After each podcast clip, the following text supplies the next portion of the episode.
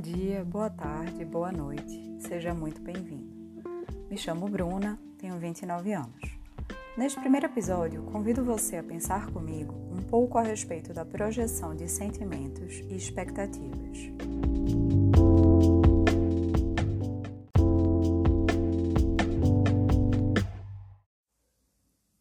Essa reflexão tem como ponto de partida duas histórias concretas. Uma delas aconteceu com a minha mãe. Durante a maior parte da minha vida, ouvi minha mãe dizer que foi noiva de um rapaz, que foi o primeiro amor da vida dela. Mas que apesar de estar tudo certo para eles se casarem depois de dois anos de relacionamento, ele deu para trás. Ela sempre me disse que essa foi a maior decepção amorosa da vida dela. Eis que o tempo passa, e curiosa que sempre fui, questionei mais a respeito desse relacionamento. Acabei descobrindo que, na verdade, eles nunca noivaram, minha mãe acreditou que, devido à idade que eles tinham na época, ao tempo de relacionamento e ao fato de que eles estavam se formando juntos na faculdade, eles estariam prontos para dar o próximo passo no relacionamento. Assim, ela começou a organizar, por si mesma, um enxoval. Comprou toalhas, panos de prato, roupas de cama e foi deixando tudo guardadinho para o casório. Acontece que ela esqueceu de conferir se o tal rapaz estava na mesma página que ela. Quando finalmente ela falou, já dando como certo, que eles estavam prontos para casar, ele, espantado, falou que nunca nem tinha pensado naquilo e deu fim ao relacionamento.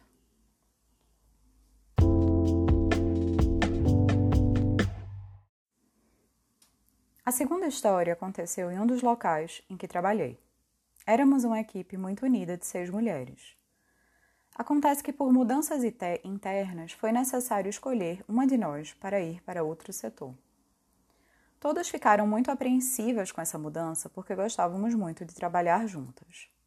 Após algumas semanas de apreensão, uma das minhas colegas foi selecionada para sair e ficou muito chateada. Ela não conseguia entender o que tinha motivado a escolha dos chefes. Sem aceitar aquilo, ela sentou para conversar com um deles e explicou como ela estava frustrada. Ele então disse a ela que enquanto as outras cinco da equipe sempre iam até a chefia para discutir casos, compartilhar opiniões e trocar ideias, ela sempre fez o seu trabalho, impecável tecnicamente, diga-se, sozinha. Ela nunca ia até eles para conversar, e na visão deles isso foi visto como falta de interesse.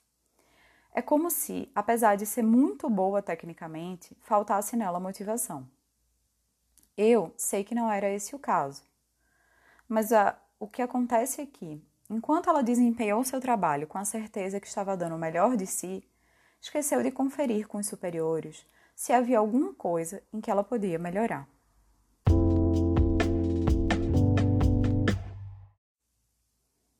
O que esses dois casos têm em comum? Tanto minha mãe quanto minha colega projetaram, respectivamente no namorado e no chefe, as suas próprias expectativas e seus próprios sentimentos. Para viver em sociedade e nos relacionarmos com pessoas, é normal que precisemos agir com base em certas presunções.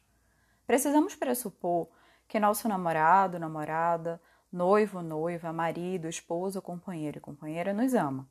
Precisamos pressupor que, se não recebemos reclamação no trabalho, é porque estamos realizando um bom trabalho. Pressupor e projetar expectativas é, portanto, uma forma de autopreservação, de sobrevivência. Mas até que ponto podemos pressupor o sentimento dos outros sem que isso nos leve a uma estrada que terminará na frustração? Quando nos relacionamos amorosamente com alguém, é normal que imaginemos e planejemos um futuro. É normal ainda que, se estivermos confortáveis no relacionamento, imaginemos que a outra pessoa também estará igualmente confortável e feliz. Se a monogamia dá certo para nós, é normal supor que o outro também não consideraria um relacionamento aberto, já que para nós aquela ideia é impensável. Se temos um plano de vida de casal ou morar junto daqui a algum tempo, é normal acreditar que a outra pessoa também vai topar. A mesma coisa vale para o local de trabalho, para as amizades, para a família. Não problematizar sentimentos e pressupor igualdade de expectativas é uma forma de criar e se manter dentro de uma zona de conforto. Se vale a premissa os incomodados que se retirem, parece lógico que se o outro, seja ele namorado, chefe, amigo, um tio, se ele não estiver feliz, ele vai falar ou fazer algo.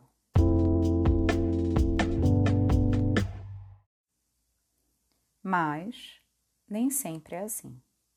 Quantas pessoas são pegas de surpresa com um término de relacionamento, uma demissão, uma amizade que se afasta repentinamente? Em geral, tendemos a culpabilizar a outra pessoa pela decisão repentina, pela falta de aviso prévio.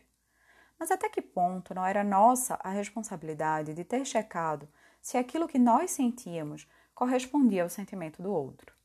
Se não desejamos ser surpreendidos com rupturas bruscas, talvez o melhor caminho a percorrer seja o do diálogo. Muitas vezes as mensagens de insatisfação do outro estão nas entrelinhas. Mas ler entrelinhas é uma tarefa muito cansativa que pode acabar nos levando à neurose constante e até mesmo à autossabotagem.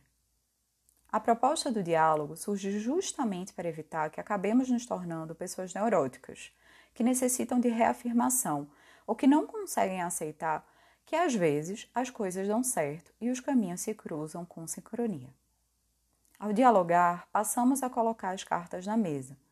Deixamos claros quais são os nossos sentimentos e damos ao outro a possibilidade de expressar as suas próprias insatisfações e perspectivas. O diálogo é um dos fatores mais importantes da responsabilidade afetiva, uma expressão que está muito na moda e que merece uma conversa só sobre ela mas eu acredito que só o diálogo salva. Ao demonstrarmos vulnerabilidade, abrindo nossas emoções ao outro, construímos uma ponte para que o outro também seja capaz de verbalizar as suas necessidades. Só assim poderemos saber se estamos na mesma página. E, se não estivermos, só assim poderemos saber quais ajustes são necessários, ou se o melhor ajuste é de fato a ruptura. Mas, ao menos nesse caso, não seremos pegos de surpresa.